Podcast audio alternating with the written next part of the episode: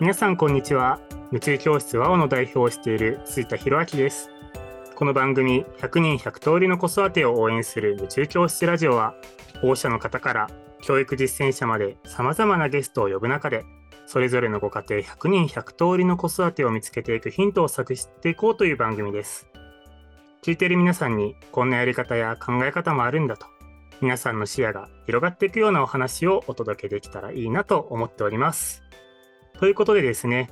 ゲストに NPO 法人キーデザインの代表をされている土橋雄平さんにお越しいただいております。土橋さん、今日はよろしくお願いします。はい、よろしくお願いします。よろしくお願いします。いや、あの、土橋さんとお話しするのは、これでもうだいぶ何度目かちょっとだんだん覚えてきてないぐらいには、うんねはい、なってきたんですけど、あの謎のすごい安心感があるのですごい今日はリラックスしてできてます。こちらもです。はい、安心して臨めます。今日もよろしくありがとうございます。なんか、土橋さん、この間、あの、誕生日を迎えられたそうで、おめでとうございます。そうなんです。ありがとうございます。30になりました。はい。あそうですよね。あの、僕も今年30の年なので、あの、同い年。あ、そうなんですね。だなっていうの、この間、そう、ちょうど気づいて、さっき。へえ、あ、それは知らなかったです。全然年齢気にせずに、なんかこう、人とつながってるので、そうだったんですね。うんうん、いや、そうなんですよ。僕もすごい気づいて、はい、改めてよろしくお願いします。お願いします。はい、ということで、あの今日はあのこの土橋さんに来ていただいているんですが、まあ、あのご存知の方も多いかとは思うんですけれども、少し僕の方から紹介させていただくと、えっと、土橋さんが代表されている、まあ、このキーデザインという NPO 法人は、栃木県を中心に、まあ、不登校に悩む子ども向けのフリースクールとか、家庭訪問事業とかを展開されていたり、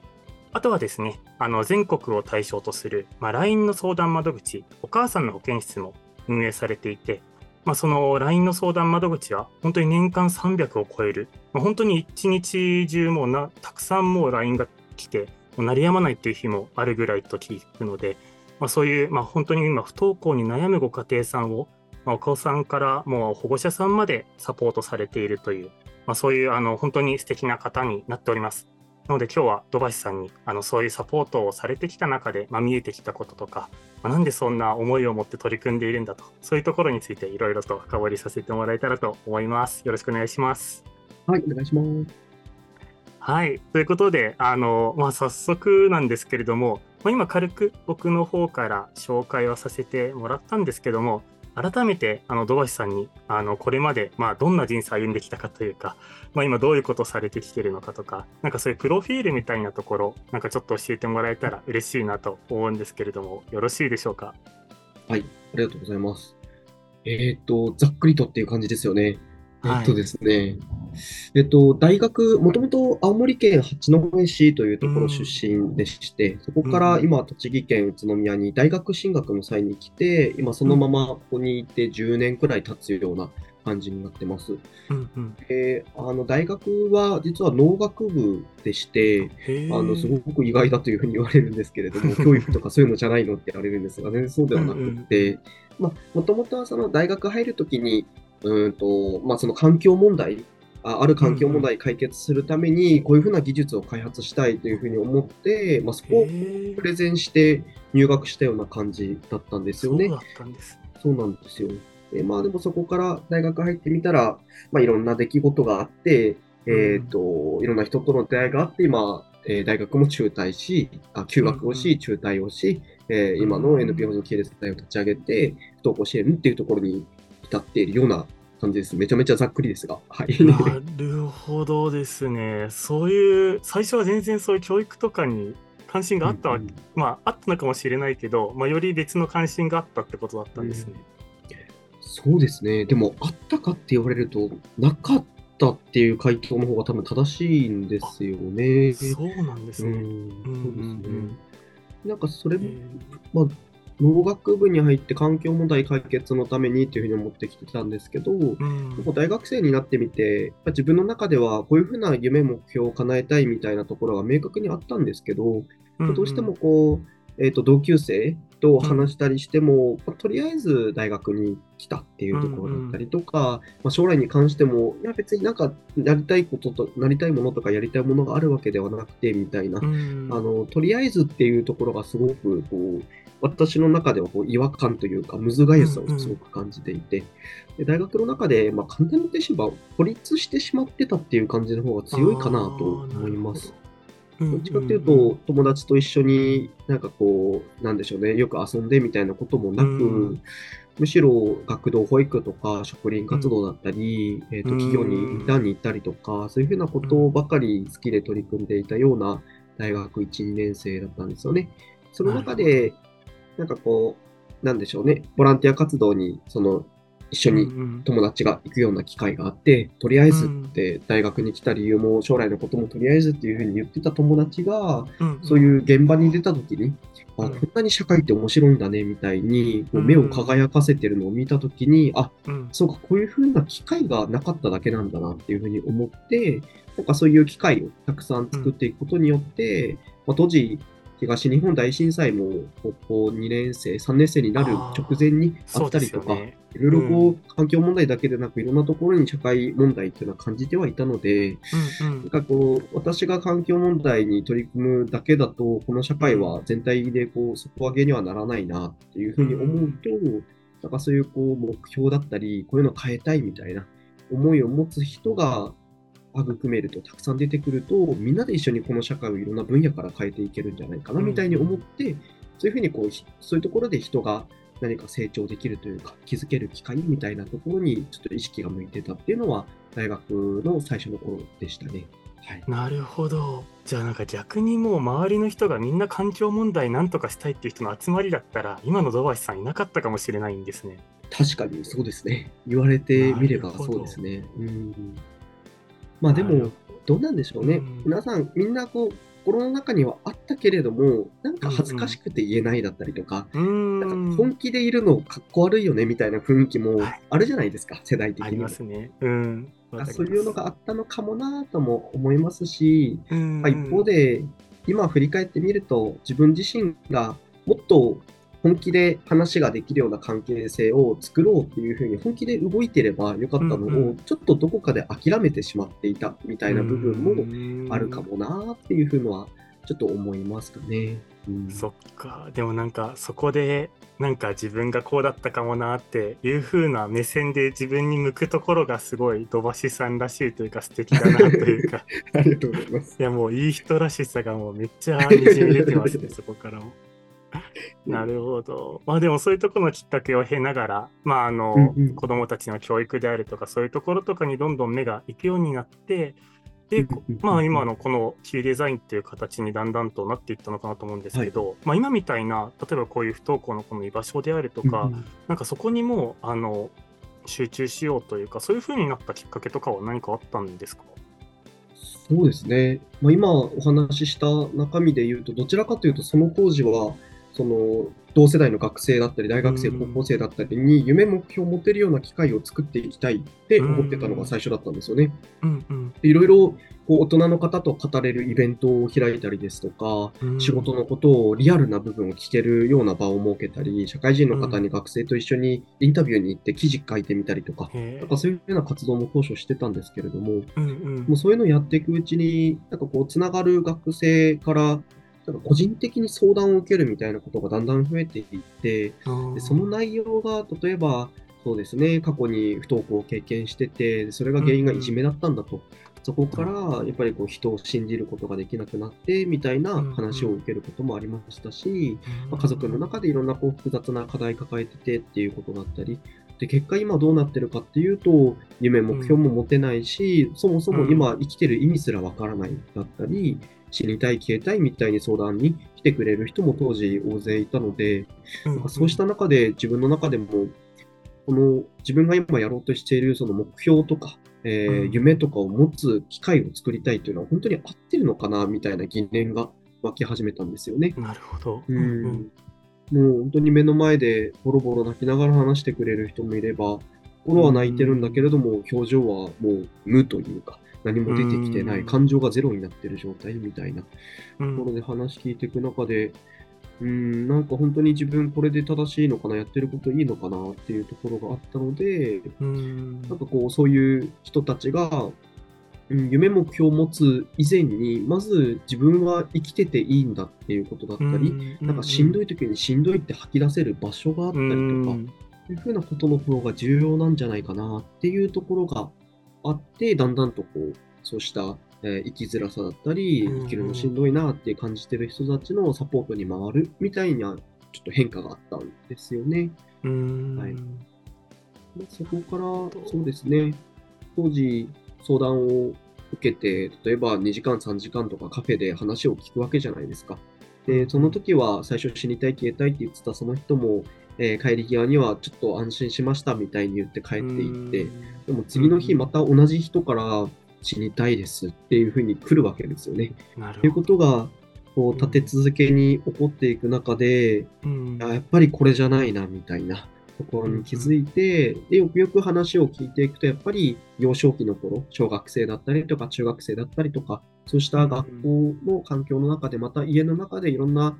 複雑さを抱えているような子が多かったので、うん、まあ、そうした年齢の頃にあの辛い時は辛いって言えたりとか、あの、逃げ場としてそういう居場所を用意できたりとかする方が大事だなと思って、ちょっとこう予防的に、あの、もっとこう年齢を下げて、小さい頃からそういうふうな場所を持てるような社会にしたいなっていうふうに変わっていったような感じですね。なるほどですね。いや、でもすごい、なんか、そういうしんどい時にしんどいって言えないって、なんかめちゃくちゃそうだよなっていうか、うん、まあ、なんか、僕もなんか僕らの世代ってなんかギリギリなんかね今のちょっとずつそういうこと言っていいみたいな風潮ができつつある気がするんですけど、なんか僕らの子供の頃ってなんかあんまそういうのなかったなってすごい思いますし、なんかね言っていいって言ってもなんか本当にこの人に言っていいんだろうかって不安感めちゃくちゃあると思うんですよね。なんか土橋さんだからこそきっとその人も心開いたんだろうなってすごい今聞いてて思って。いや多分なんかその本音を話してもらえる居場所になるってきっと土橋さんの転職なんだろうなっていうのを今すごい 聞きながら感じてました。なんかこう自分が自分自身いろんなこうできないことだったりとか周りと比較してダメな自分みたいなところを目の前にしてすごくしんどい思いしてた経験とかも今思い出し返し思い返してみるといろいろやっぱりあるので小学生の頃にえー、起立性調節障害の診断を受けてみたいなことがあったりとか、学校には何とか行ってたけど、部活動がもうしんどすぎて、あのー、最初の頃、意識的にサボるようになって、でも、サボってたのがだんだんしんどくなって体調にまで現れてみたいなことがあったりとか、なんかそういうふうな経験は当時小学校、中学校の頃はあったので、なんかそういうところからも自分の実体験としてもそういうふうに話せる場所、しんどいって言った時にしんどいだねって受け止めてくれる場所みたいなのの重要性は自分としても感じてたので、そういうふうな場所になれたらなと思いながらやってる部分がありますね。はい。なるほど。いや、本当にめちゃくちゃ大事な、本当に存在だと思います。うん。でもあれですよね。なんかそうやって活動する中で、なんか実は保護者さんも子供と同様に、そういうしんどい時にしんどいって言える場所がないっていうのに気づかれてそれでお母さんの保健室をま立ち上げたっていうふうに、まあ、以前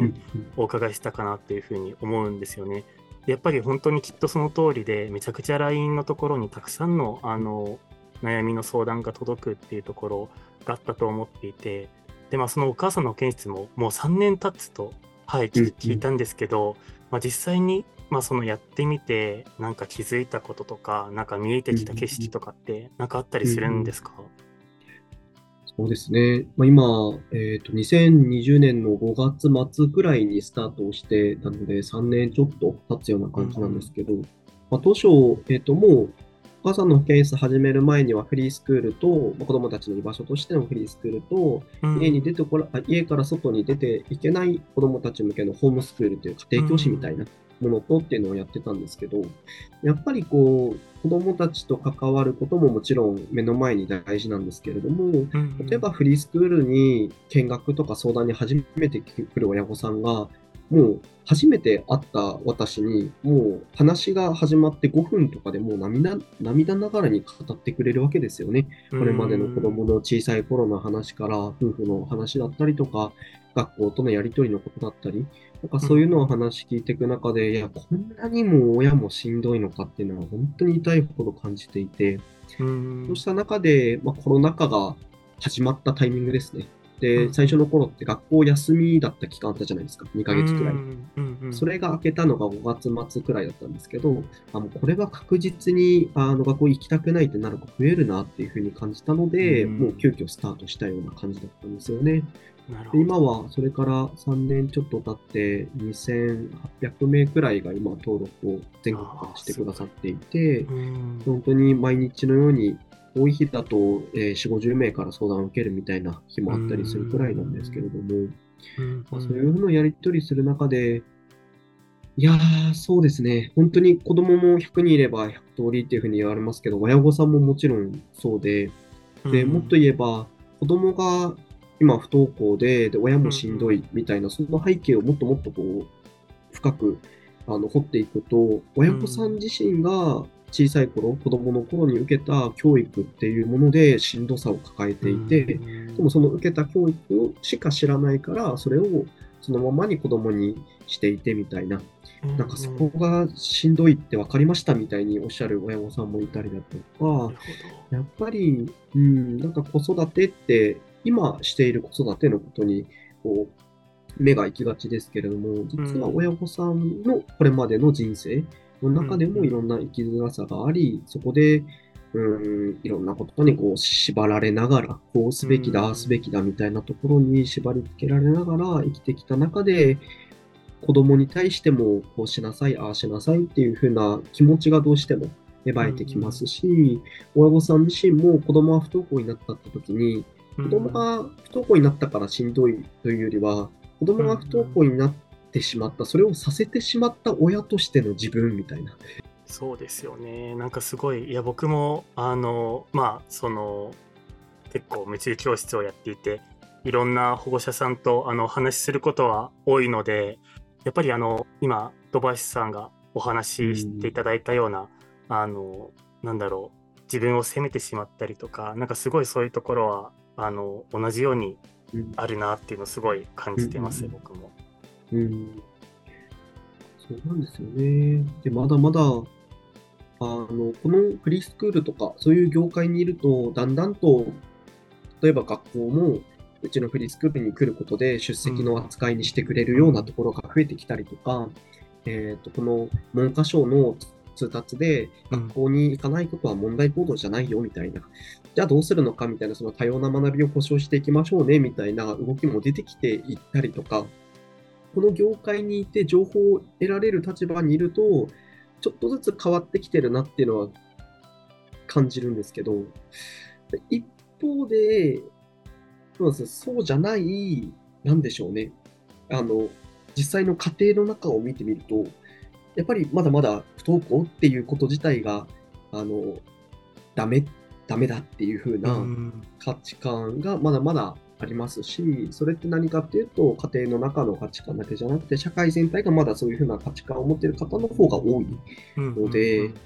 なんかそこをこう変えていくような動きをしていかなきゃなとも思っていて、うん、なのでこう、社会全体の雰囲気、文化を変えていくっていう、えー、目線での動きと、えご家庭一つ一つ、え親御さん一人一人と関わりながら、ここに行かないことがダメなのではなくて、うん、その背景に何か子供たちの生きづらさがあって、そこの生きづらさって何だろうねっていうのを今見つけるチャンスでもあるので、そこを知って、じゃあどうすればいいかなっていうのを一緒に考えていくみたいなことが、